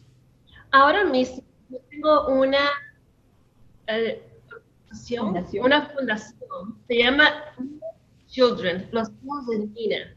Esta fundación se va a enfocar en ayudar los niños dominicanos con ah, comida, ropa, educación, todo lo que se pueda para estos niños. Este es mi proyecto de inmediato. Ah, pero eso es muy interesante, Lilian, para hecho, nosotros. De paso, decirte que tiene una niña de 11 años que se llama Nina. Por eso es la fundación, es llamada Nina. Y Grisela, yo sé que tú ah, siempre has ayudado mucho a la comunidad y me encantó ver esos videos en Instagram, llevándole comida a la gente, dándole, o sea, Así eso no es. tiene Así es. No, y un día, y un día, Génesis, cuando tú estés en el país, invitada estás para que hagamos una actividad social. Pablo se suma, Vianelo, Edwin Jackson, que está aquí, el equipo que siempre está aquí, nos sumamos a cualquier actividad que pudiéramos hacer en favor de un sector vulnerable que ahora mismo bastante que, que lo necesitan, de verdad que sí. Cuenten conmigo. Bueno, Griselda, Lilia, cu- cuando Génesis, cuando Génesis venga, tienes que venir con ella, ¿oíste? Sí, sí, sí, definitivo. Cuando, ah, hablando del sorpresón, Zelda, tú sabes que tenemos a la celebración Haciendo una Madre Feliz para el día 28 de mayo. Así Y es. tenemos dos primeros premios, a uno que, que es una nevera y una estufa. Entonces la nevera va a ser donada por la doctora Peruto. Ay, pero un aplauso. bueno, señor, escuchen esto. La estufa va a ser donada por el doctor Yomari. Oh, nuestro querido doctor Yomare. Fuerte aplauso para él, para mi querido amigo. Tenemos también sorpresa de abanicos ah, de estufa y tanque de gas. Tan, tan necesitado la comunidad dominicana, especialmente en estos que son tan difíciles para nuestra gente. Así que este Día de las Madres debemos celebrarlo a todo dar. Así que le hacemos un llamado a las madres para que empiecen a llamar y a contarnos su historia, para que puedan obtener de parte de la doctora Peduto la nevera, su sueño, y también la, lava- la estufa que va a ser donada por ellos, y muchos regalos más. Así que le pedimos que se sintonicen con nosotros para que puedan obtener. Da los números, Lilian, da los números tuyos allá. feliz. Los números, Lilian. A los números, primeramente puede llamar a cabina y puede llamarnos a nosotros al 908-420-7232. Aquí estamos, como ustedes aquí en la diáspora me están llamando y hacemos un llamado también a todas las personas de la diáspora que quieran unirse a nosotros, a ser una madre feliz en el Día de las Madres Dominicanas que va a celebrarse. El 28 vamos a estar con ustedes, pero el Día de las Madres es el 29 de mayo. Así que vamos a celebrarlo, vamos a ayudar a una madre, una familia. No, de verdad que, que me siento muy orgullosa de, de, de Génesis. Eh, me siento muy orgullosa de ti, Lilian, del, del- del equipo que siempre está acompañándote a una tarea social que no es fácil, porque la gente entiende que esto, esto no es fácil, porque muchas veces tú tocas 20 puertas y apenas se abren tres, son muchas. Eh, yo creo que debemos seguir en esta batalla. Dios a veces te pone en el camino grandes personas como ustedes. Génesis es una persona muy respetada también y muy querida en la comunidad, en la- allá en la diáspora. Y como profesional, de verdad que te auguramos éxitos, que Dios siga Gracias. bendiciendo tu camino y más con esa fundación. Cuando una persona decide tener una fundación es porque su corazón es un corazón alegre, un corazón que, que, bueno, que se va por los rumbos de Dios. Cuando, cuando tú decides hacer una fundación o, hacer algo social en favor de la comunidad, es porque es algo muy bonito. Y de verdad que le doy las gracias a ustedes dos. Eh, Génesis, eh, sabes que también este programa, este espacio en conjunto con Lilian es de ustedes. Ustedes son los protagonistas que hacen posible también que este segmento se mantenga vigente. Y nada, para que este próximo eh, eh, fin de- del mes de mayo, el mes de las madres, que lo celebraremos en grande junto a ustedes, y que nada, que todo el mundo se siga sumando para que hagamos una madre feliz. Eh, Definitivamente. de verdad que te agradezco mucho, Lilian. eh, la frase, una frase para animar a nuestra gente en estos momentos que son momentos difíciles en la historia del mundo. El optimismo es la esperanza que conduce hacia los logros. Así que vamos a ser vamos a ser solidarios para que podamos hacer una República Dominicana mejor. Y aquí nosotros en la diáspora que nos unamos, que nos unamos en amor. Amo, en corazoncito, amor, corazoncito. solidaridad. Así es. Génesis, Génesis, y para despedir también eh, el segmento, ¿nos gustaría algún mensaje para nuestro país, para la diáspora? De verdad que cuando tú ves mujeres, conozco a, a Génesis, una mujer hermosa, dominicana, emprendedora, profesional, que cuando toma un caso, eso es, mira. No, lo que pasa es que desde ahorita me está lagrimeando este ojito. Sí, le me está lagrimeando este ojito. No sé si fue el maquillaje. Yo- o sea, yo no uso como que siempre quiero venir bonita, aquí no soy de mucho maquillaje, pero me gusta como venir así, como más bonita. A mí me gusta andar sin maquillaje. Entonces, como no estoy acostumbrada como a tantas cositas, ustedes saben que las mujeres siempre como que botamos esa lagrimita.